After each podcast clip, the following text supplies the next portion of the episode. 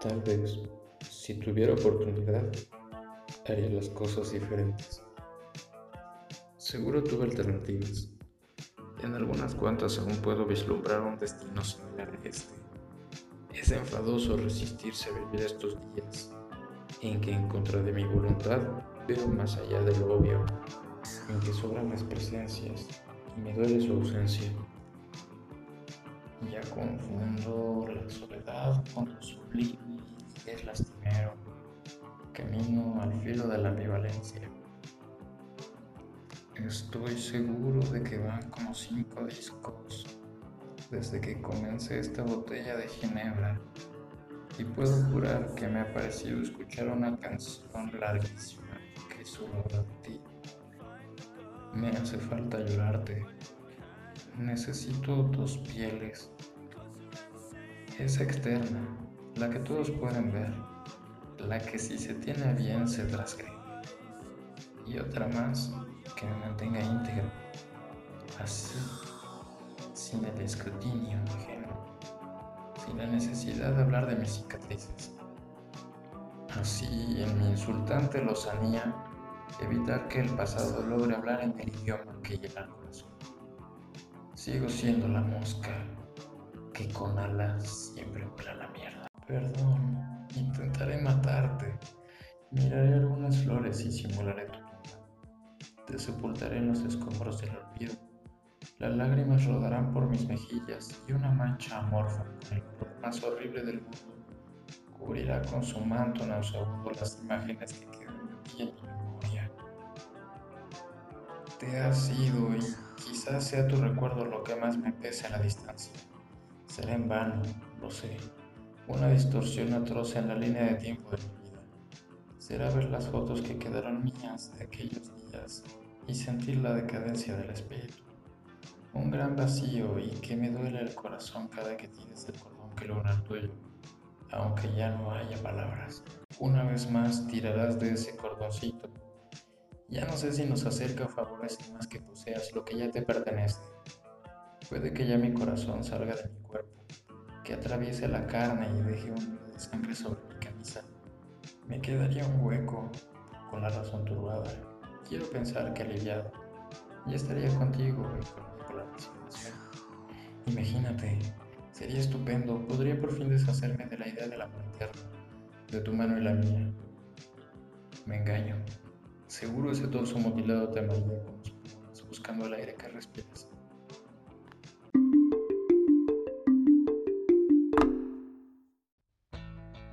En si me lo propongo, de nuevo los últimos Y si fuese por lo menos un poco más real, prolongaría ese último abrazo, sentir tu pecho contra el mío. Ya no hay tiempo. Se marchita con la indiferencia, con el desprecio involuntario que es la ausencia. Vivo ahora con la ilusión de que las leyes de la causalidad me traigan el obsequio de la coincidencia, en donde nos miremos frente a frente mi consuelo será quererte, ver en tus ojos el autoengaño. Vendrá mi la hilaridad. Casi con un poco de espanto mi resurrección de entre los muertos.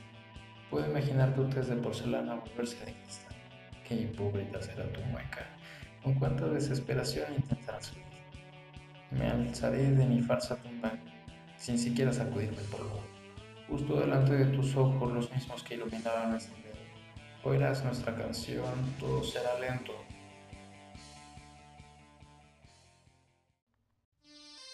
Considerando que el camino más corto a cualquier sitio es, al menos hasta ahora, la línea recta, ignorando cualquier obstáculo en el supuesto de que lo hubiera, deberé determinar entonces.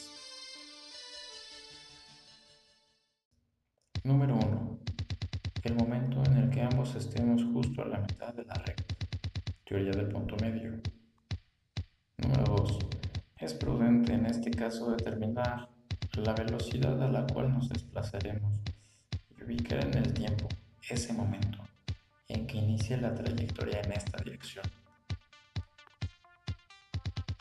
Número 3. Bajo este panorama, que siempre se planea bajo condiciones ideales, lo mejor será que se considere el mariposa. Cualquier variable imprevista arruinará el plan. Número 4. Consideraré también la teoría de la relatividad. Es probable que el tiempo, por circunstancias que desconozco, pero debería conocer, no transcurra igualmente para todos. Número 5. ¿Cuál es la probabilidad de que circunstancias no controladas estemos frente a frente? Número 6. Tengo entendido de que la materia se comporta de una manera diferente a la que está bajo observación. Creo que considerar esto no será en vano. Número 7. Por otra parte, me encuentro totalmente convencido de que la realidad, o a lo que se pretende llamar de esta forma, se encuentra invariablemente en constante construcción. Forjaré para este propósito una que me conduzca en todos casos, bajo cualquier circunstancia y por todos los motivos hasta tu presencia. Número 8. Asumiendo que, como se ha comprobado, el universo se encuentra en constante expansión, una fuerza superior a todas provocará un movimiento He salido esta mañana, así, meticuloso. Si tomaras el tren de las 10.45 m, con reloj en mano, contando los pasos todo de acuerdo al plan. Puertas a la llave dentro del cerrojo, con reloj en mano, dos minutos y medio para bajar los peldaños del edificio, salir a la avenida, diez pasos al frente, cuatro a la derecha, girar a la izquierda, avanzar a un ritmo acelerado durante 10 minutos, doblar a la derecha, caminar otros 20 minutos después, llegar a la estación de trenes, Doblo la velocidad. Me entorpece el camino irregular. Salto un charco. Estoy asombrado de mis pasos. Corro entre el agua puerca de las calles. Esquivo a la gente. Puedo ignorar el hedor de las cloacas. Un cantar en otro idioma busca atrapar mi lengua. Y poco a poco el sudor me baña asquerosamente. Estoy pegajoso y nauseabundo, pero en el sitio donde debería de estar conforme el plan y comienzo apreciar los colores de las fachadas. Llevo el tiempo exacto, siete horas y media. Comienzo con el hartazgo, después el calor. Los renovados brillos se mitigan un poco, se ensombrecen. Pasa que si solo algo dentro del universo no ocurre de la forma adecuada, si en la delicada proeza de enhebrar se consumen los tres segundos decisivos para favorecer o entorpecer nuestro encuentro. Y si en la caótica naturaleza de la vida algo se sale de mis pasa que todo pierde sentido cuando por conciencia del elemento que soy. Se abre el cielo y el resplandor cae. Sobre una piel blanca y fina como ninguna otra, me confunde gasa y encaje te cubren etérea. Jamás volverá a ser el mismo, letal como tus labios rojos en abril, como esos parpadeos felinos.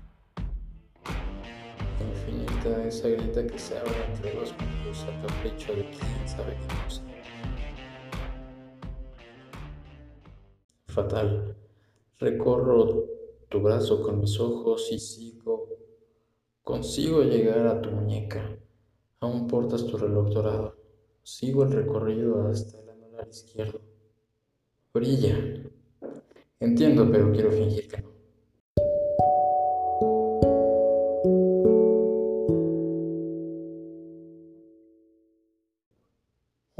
Continuación de la tuya y esa bella sonrisa no me permite hacer nada más.